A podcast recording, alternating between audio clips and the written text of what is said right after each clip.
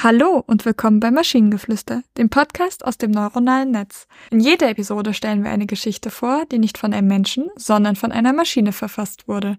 Und damit kommen wir zu unserer heutigen Geschichte über die Frage, warum zur Hölle hier gebackene Melone liegt. Nun, während die meisten Menschen dieser Welt ihr bescheidenes Dasein ganz zufrieden mit schlichten Melonen in ihrer ursprünglichen Form verbringen, kann jemand von meinem intellektuellen und überlegenen Geschmack keine Dinge in ihrer rohen und simplen Form akzeptieren.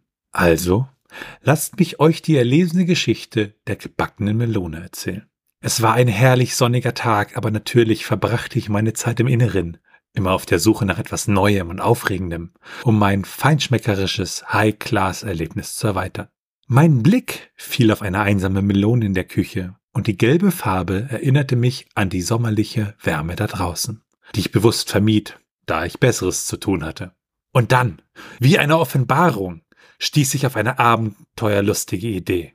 Was, wenn ich dieses durchschnittliche Snackding in eine gastronomische Göttlichkeit verwandeln könnte, indem ich etwas Unerhörtes wie Backen versuchte?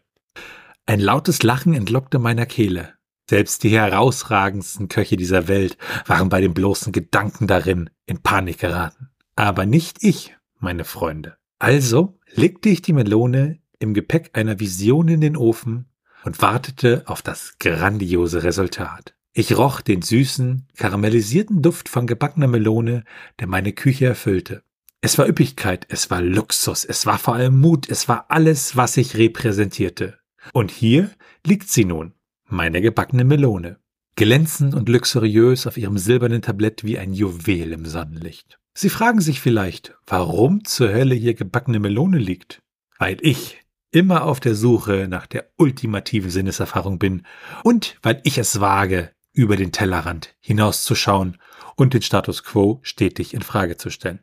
In der Tat, es ist einfach mehr als nur eine gebackene Melone. Es ist ein Statement, ein Manifest meiner Unerschrockenheit und meines anspruchsvollen Geschmacks. Es ist eine Ode an die Extravaganz, an die Kunst des Gewöhnlichen. Falls Sie es immer noch nicht verstehen, so ist das auch gut. Nicht jeder ist fähig, ein so feines Beispiel für kreative Kochkunst zu schätzen. Jetzt habe ich Lust auf gebackene Melone. Oh, ich mochte diese ganze Ich-Erzählung und dass ich mich dann praktisch beim Lesen auch da sozusagen hineinversetzen durfte und das vorlesen durfte, praktisch aus seiner Sicht und mit seinen äh, ja, Charakterzügen. Das hat irgendwie furchtbar viel Spaß gerade gemacht. Ja, kann ich mir gut vorstellen. Also es klang auch cool und ich dachte mir so, das ist wirklich halt ein guter, ein guter Punkt gewesen, eine gute Verwendung von einer Ich-Erzählung. Auch wenn jetzt an sich die Geschichte kaum Inhalt hat es ist trotzdem irgendwie, dass man sagt, ja, war irgendwie trotzdem cool, war trotzdem irgendwie, hatte trotzdem eine gewisse Befriedigung. Ja, es war irgendwie, ich wollte was Leckeres essen, da war eine Melone, ich packte sie in den Ofen, war lecker. Ne? Aber er hat das halt sehr, sehr gut verpackt, das muss man mal sagen. gut zusammengefasst. Und wenn ihr Ideen oder Stichwörter habt für eine Geschichte aus der Maschine, zum Beispiel Stroh, dann schreibt uns eure Ideen per E-Mail an info.tnsh.net oder über das Kontaktformular auf der Webseite. Bis zur nächsten Episode von Maschinengeflüster. Tschüssi. Bye bye.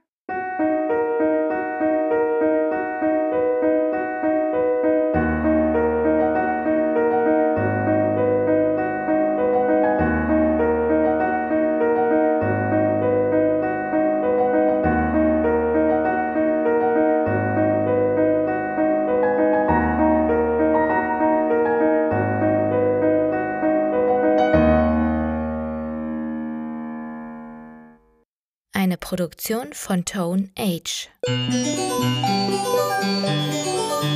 T1H.net